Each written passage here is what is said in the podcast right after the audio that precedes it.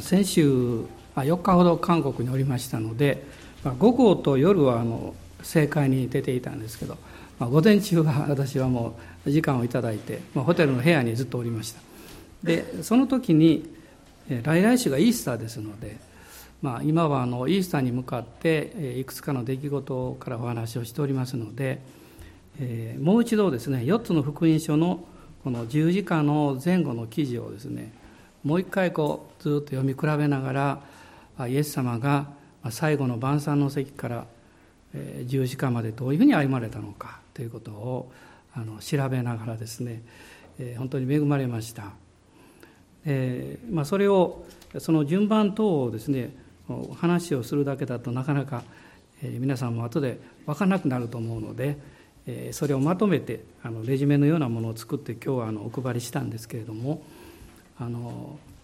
イエス様がこのまず2階座敷ですね。おそらくこれはマルコの母のマリアの家だというふうに言われていますけれどもその場所のことをケナクルムというんだそうですが、まあ、その場所でいわゆる木曜日ですね。最後の晩餐の時を持たれたわけです。でこの最後の晩餐は前回お話ししましたけども杉越の晩餐と主の晩餐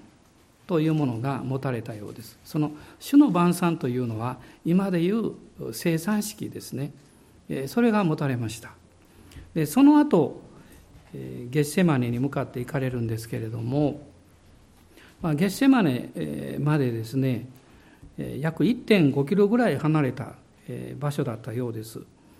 でそこにおそらく夜の8時か9時ごろに向かわれたんではないかというふうにあの言われているんですね。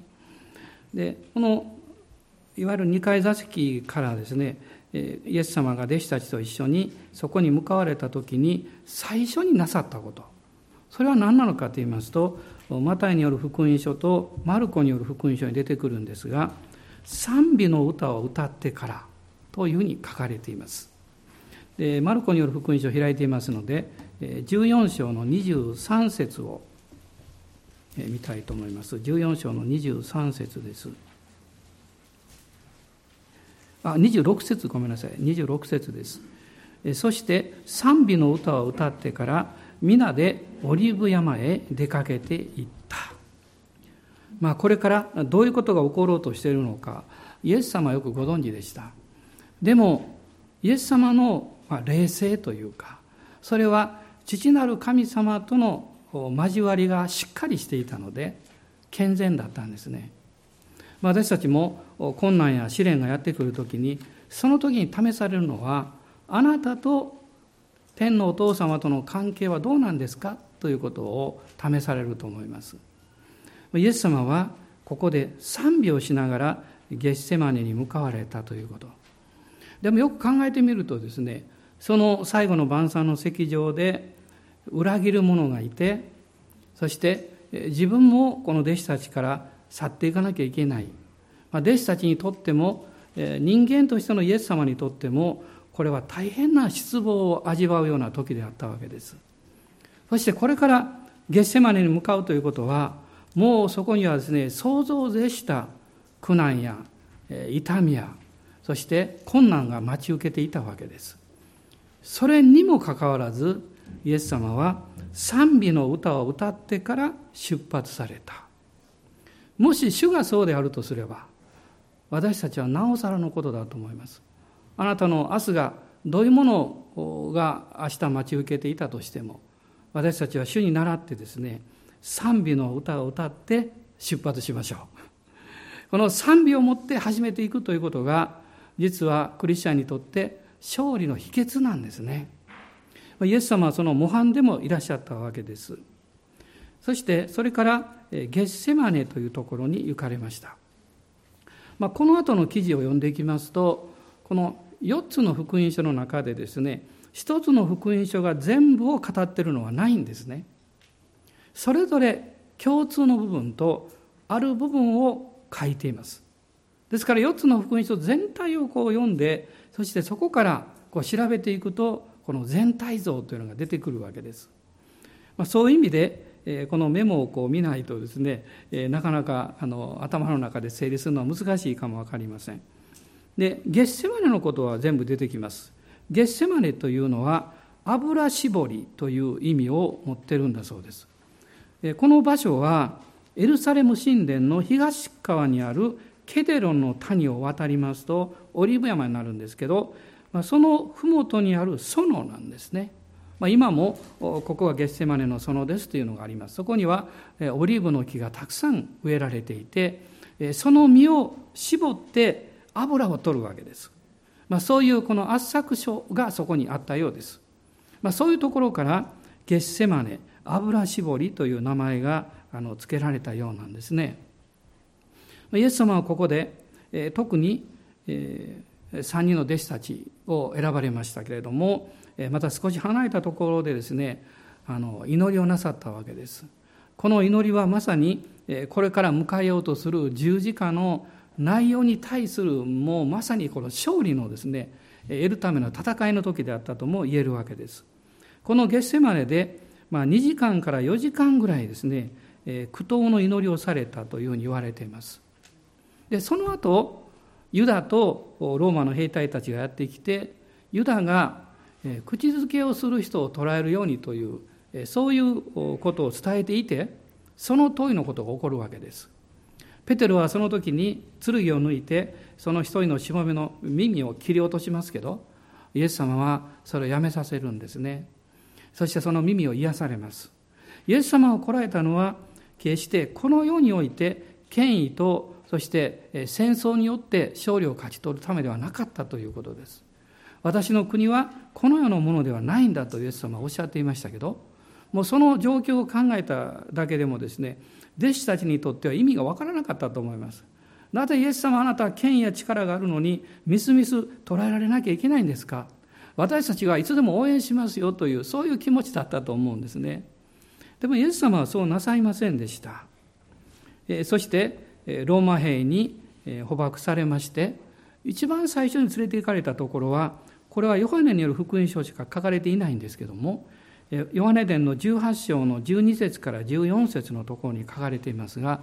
大祭司カヤパの舅のアンナスのところと書いてます、まあ、その当時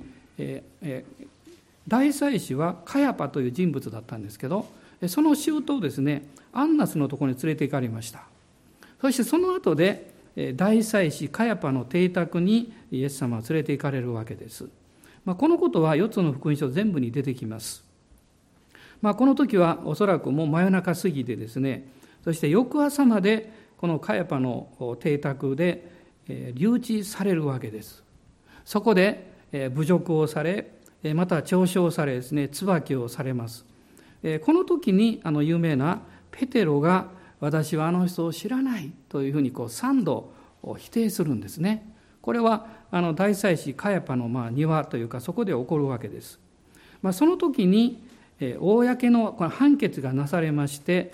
その後イエス様はローマ総督ピラトのもとにこの送られるんです。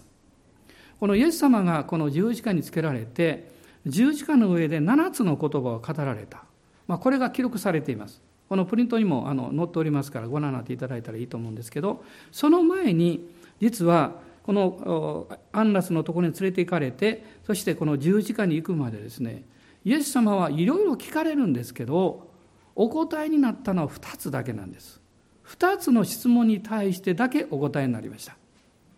そしてその2つは非常に重要な質問だったんです。その1つがこの大祭司カヤパによって、えー、まあ、尋ねられた質問だったんですね。それは、あなたは神の子キリストなのかという質問なんです。まあ、この質問は、あの、マルコによる福音書にも、あなたはキリストですかと書かれています。そして、ルカによる福音書にも、あなたは神の子ですかと聞かれています。イエス様はそこでこう答えられました。その通りです。私はそれです。と答えられました。この質問は実はですね、あのパリサイ人たちがイエス様を、えー、死刑にする根拠になる質問であったわけです。ね、イエス様が神の子であるということを言ったならば彼らにとっては神を侮辱する侮辱罪ということで、えー、死刑にすることができるんです。この質問に対してイエス様はまずですねはっきりとおっしゃったんですその通りですね私がそういうものですこれは決して否定されることができないものでした。イエス様はここでですね人間としてそこにいるんですけど実は私はキリストである神の御子であるということを公に公言なさったんですね。公におっしゃったわけです。そしてその後総督ピラトの法廷にイエス様は連れて行かれます。このピラトという人物はローマから派遣されていた総督このユダヤ全体のこのイスラエル全体の責任を持っている人物です、まあ、彼は、え、華やかなローマからもこのイスラエルに派遣されてですねちょっと腐ってたかも分かりませんけど、まあ、そこにイエス様が連れてこられるわけです。でその場所はアントニオの塔と呼ばれています。いわゆるイスラエルの神殿がありますがその一角に高い塔があってそこにはいつもローマ兵があの駐在してました。もしその神殿で暴動とか起こるとですね階段を駆け下りていってそして収めることができるためにそこにま駐屯していたわけです、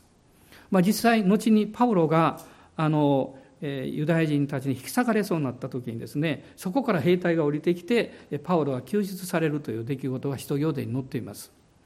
まあ、その中でピラトのこう尋問があるわけです。そしてこの時もイエス様はお答えになった2つ目の質問なんです。これは4つの福音書全部に出てきます。こういう質問ですね。あなたはユダヤ人の王ですか？ユダヤ人の王ですか？同じ質問なんです。そして、その質問に対してイエス様はこういうお答えになりました。その通りです。その通りです。その通りです。ヨハネによる福音書だけは、あなたが言う通りですというふうに言っています。で、実はこの質問はですね、ピラトにとっては重要な質問だったんです。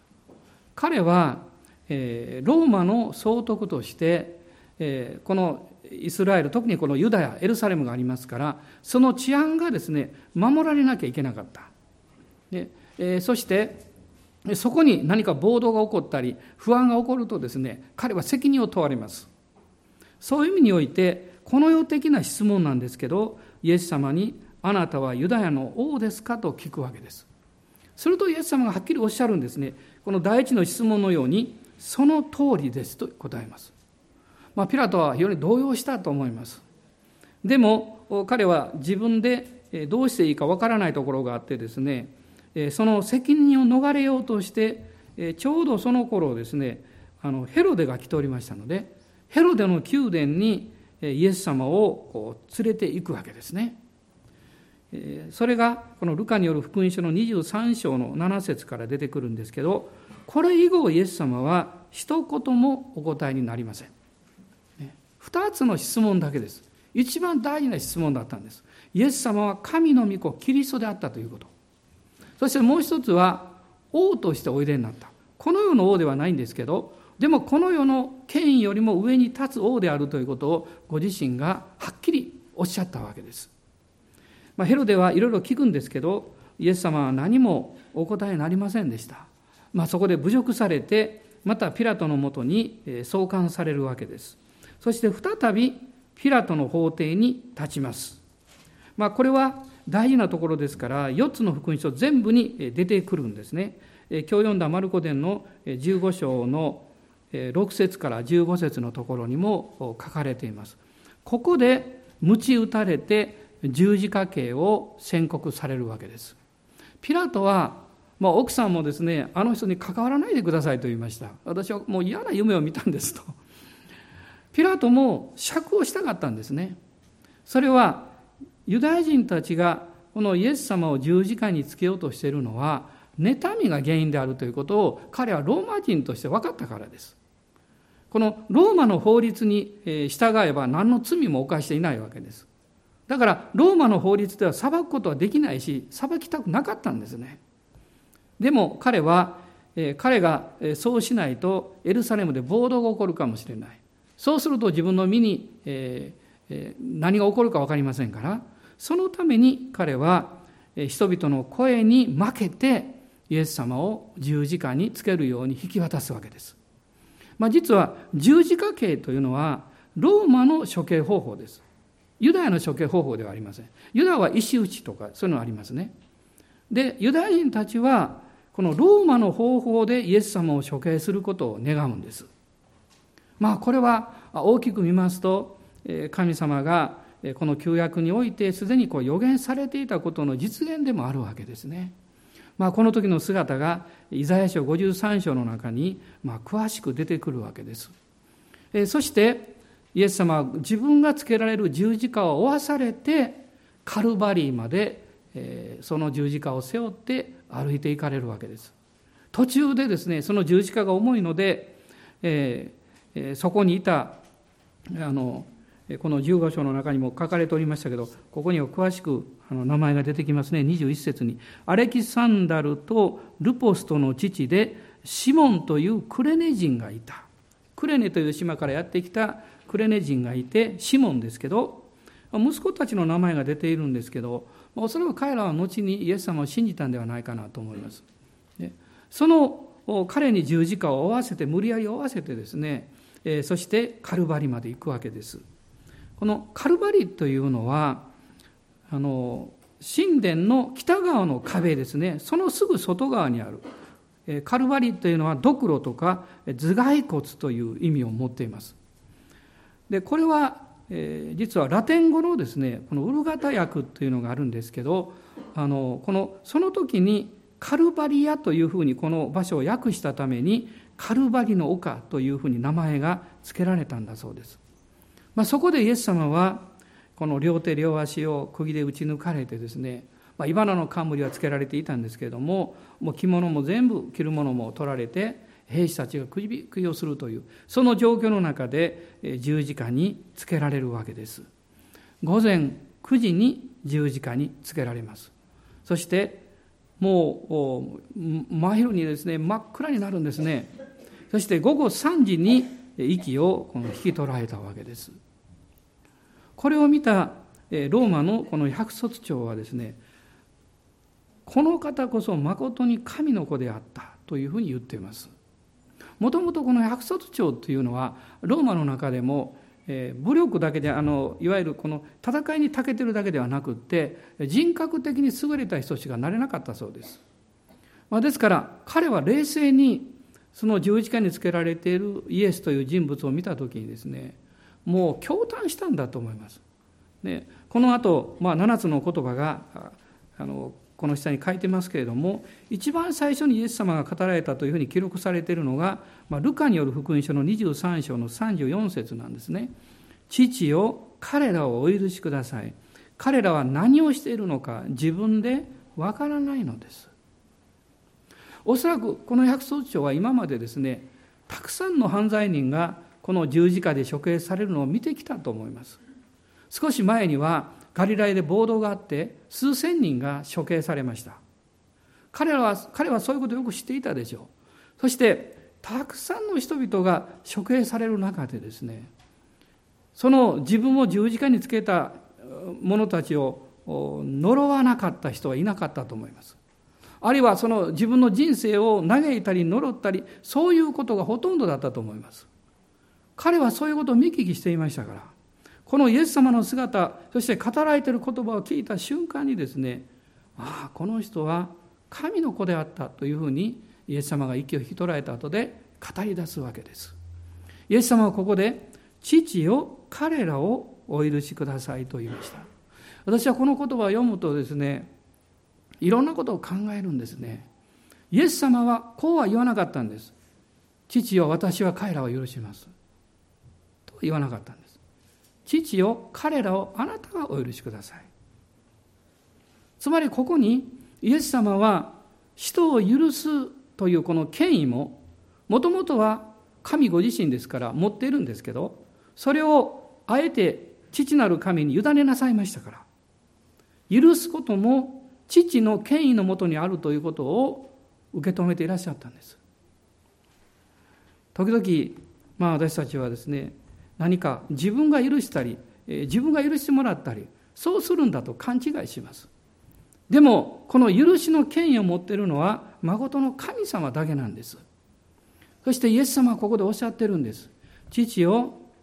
どうぞ私を十字架につけた人々をお許しください。彼らは自分で何をしているのかわからないのです。私たちは自分の行動をわからない。なぜそういうことをしてしまったんだろうということもあるでしょうし今なぜ私はこういうことを語ったりこういうことをこういうふうに振る舞ってるんだろうかとわからないことがあります。これが罪人の姿であるわけです。イエス様はその罪人である私たちも含めてですね全部主の御手に委ねられたんですね。イエス様のこの十字架を考えた時にいくつものことを教えられるんです。神様はこの御子を十字架につけるために人間の妬みという何か本当に嫌なものですけどそういうものを用いられた。あ別の言い方をすると贖いを完成するために人間の罪を用いられた。これは私たちには想像できないことです。私たちは理性でこれが論理的にどうなのか納得いくのかどうかあるいは正当なのかどうか自分の立場や自分のこの置かれている状況を考えてこれは不当ではないのかいろんなことを考えるわけです。もちろんそのことが間違っているということではありません。でも神様はそれを超えたお方なんですね。神様はご自身全能であるだけではなくって全く清いお方なんです。この清い方が満足されない限り私たちの罪は決して許されることはないわけです。それを満足させるのは何の罪も犯さなかった方が自ら自発的に人間となられてそして十字架で血を流す必要があったわけです。この7つの言葉のこの最後が父を我が霊を見てに委ねますという言葉です。皆さんこの7つのことをまた後で聖書を読んで見ていただきたいと思うんですね。そしてこの後で何が起こったのかと言いますとヨハネによる福音書の19章を見ていただきたいんです。ヨハネによる福音書の19章です。19章の32節から35節です。32節から35節。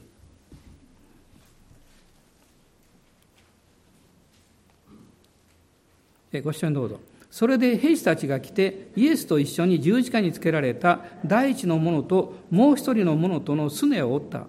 しかしイエスのところに来るとイエスがすでに死んでおられるのを認めたのでそのすねを折らなかった。しかし兵士のうちの一人がイエスの脇腹を槍で突き刺した。すると直ちに血と水が出てきた。それを目撃した者が証しをしているのである。その証しは真実である。その人があなた方にも信じさせるために真実を話すということをよく知っているのである。金曜日の夕方から土曜日の安息日が始まります。安息日に十字架につけて放っておくわけにいかないので、犯罪人を取り下ろすためにですね、おそらくまだ息があったんでしょう。この両側にいた強盗の死を早めるために、この足のすねを折ったと書いてます。ひどいことですね。そしてイエス様にもそうしようとしたらイエス様はすでに息を引き取っておられた。だから彼らはすねを折りませんでした、まあ、これは、えー、聖書の中に予言があります。その骨は折られないという予言がありますけどそのことが成就したんですがその時に一人の兵士が脇腹を槍で突き刺したわけです。すると水と血がこの吹き出てきたんですね。すでにイエス様は死んでいらっしゃってこのある人々はこう言うんですね。この非常に精神的な苦痛の中でイエス様のこの血液がですねこの水と血に分離したんではないかというふうに言っています。それがこう吹き出てきたわけです。それを目撃した人物それはこれを書き記したヨハネそのものであったわけです、そしてこう書いてます。それを目撃した者が証しをしているのである。その証しは真実であると言っています。彼はこのことを目の前に見ながらですねあのそのことを思い浮かべて第一ヨハネその手紙を書いたんだと思います。その一章の中にこう書かれています「御子イエスの血すべての不義より私たちを清める」とこう書いています。彼は実際に血が噴き出てくるのを見たわけです。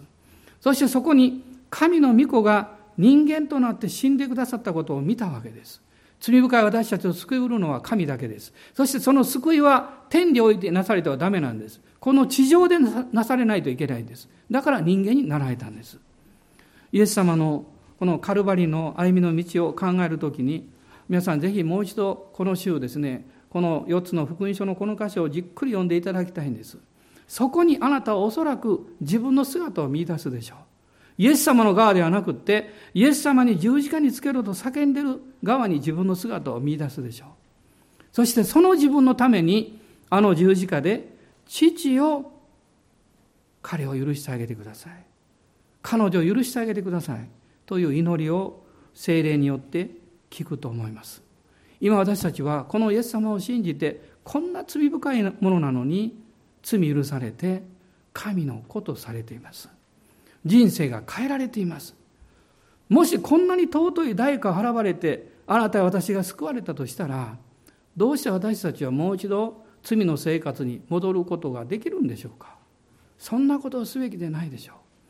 あなたを愛して一切を捧げてくれた人物がいるということが分かれば、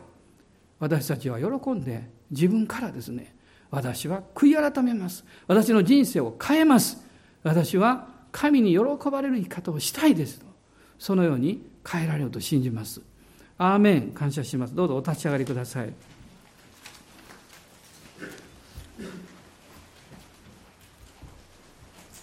今日もし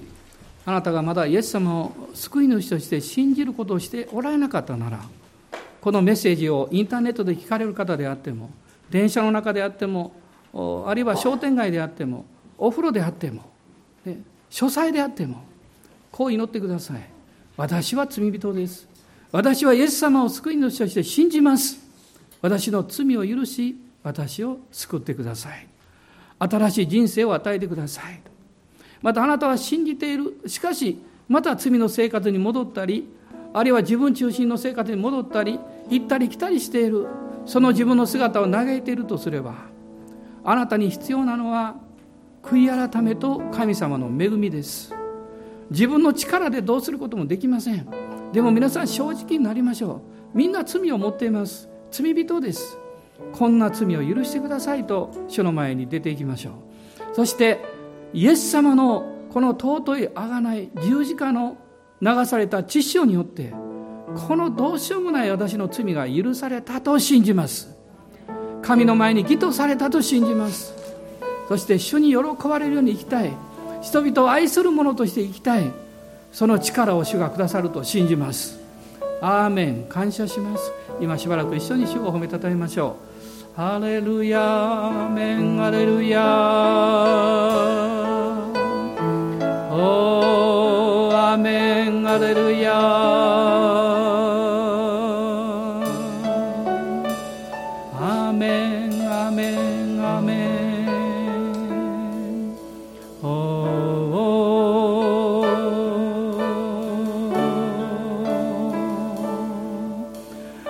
ヤ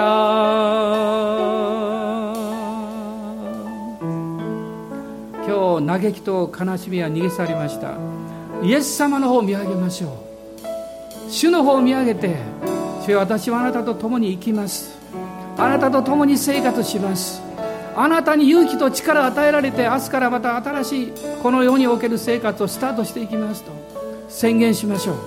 アーメン。あなたに必要なのは主の恵みです。聖霊様が今日それを十分に注いでいらっしゃいます。アーメン。ハレルヤ。十字架の救いとその力は変わることはありません。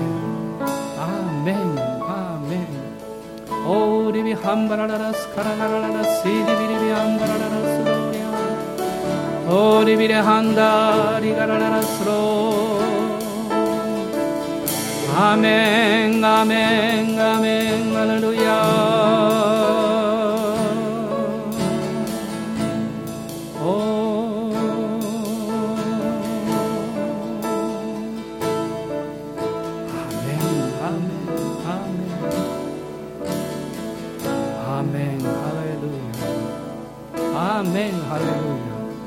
今日イエス様を見上げながら皆さんも大好きでしょうこの賛美を一緒に歌いましょう。私も大好きです。でもこの賛美は楽しく歌う賛美でもないんですね。本当は悲しい悲しい内容なんです。しかし私たちは許されたものとして喜びを持ってそして神様に対してもう感謝に満ちて十字架の死をあがめながらこの賛美を一緒に歌っていきましょう。アーメン。自分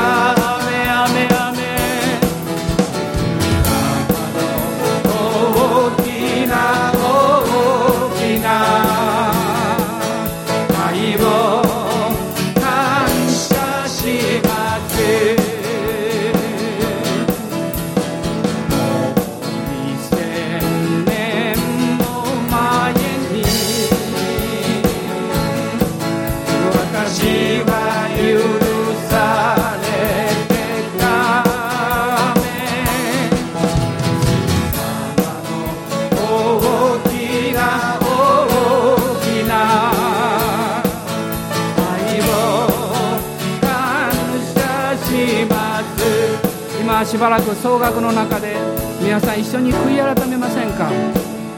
人のことではなく自分のことです。小さなことも大きなことも含めて主の前に今しばらく悔い改めの時間を持ちましょう。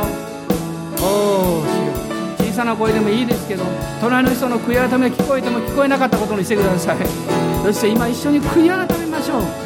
おおイエス様。あなたの御前に本当に自分を中心です。あなたの御前に分かっていても従わない愚かなものです人々にもっと前の人に親切にしたいのに十分にできない愚かなものです。主を許してください。主を許してください。おお主よ。おお主よもっと変わりたいです。イエス様のようにもっと優しくなりたいです。もっと勇気が欲しいです。もっと信じるものになりたいです。主よどうぞこの罪を許してください。この不信仰を許してください。たの十字架を見上げます今日からまた少しでも変わりたいです昨日の自分でない新しい自分イエス様によってなりたいです主よ助けてください。主よ助けてください。おおイエス様。イエス様。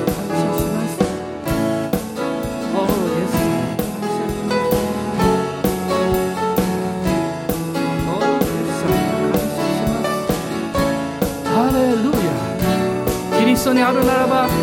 その人は新しく作られたものです。古いものは過ぎ去りました。身を全てが新しくなったのです。アーメン。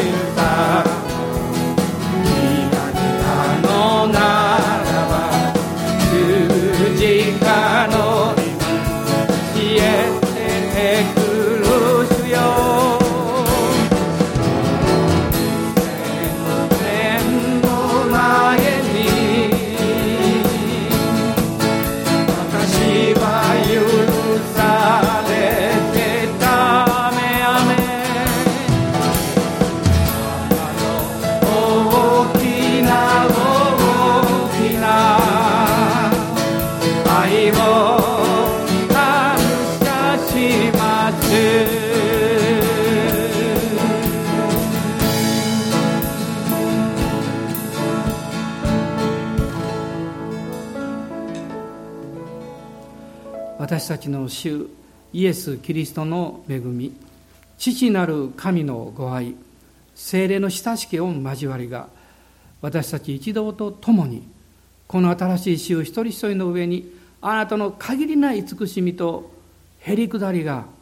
豊かにありますように。アーメン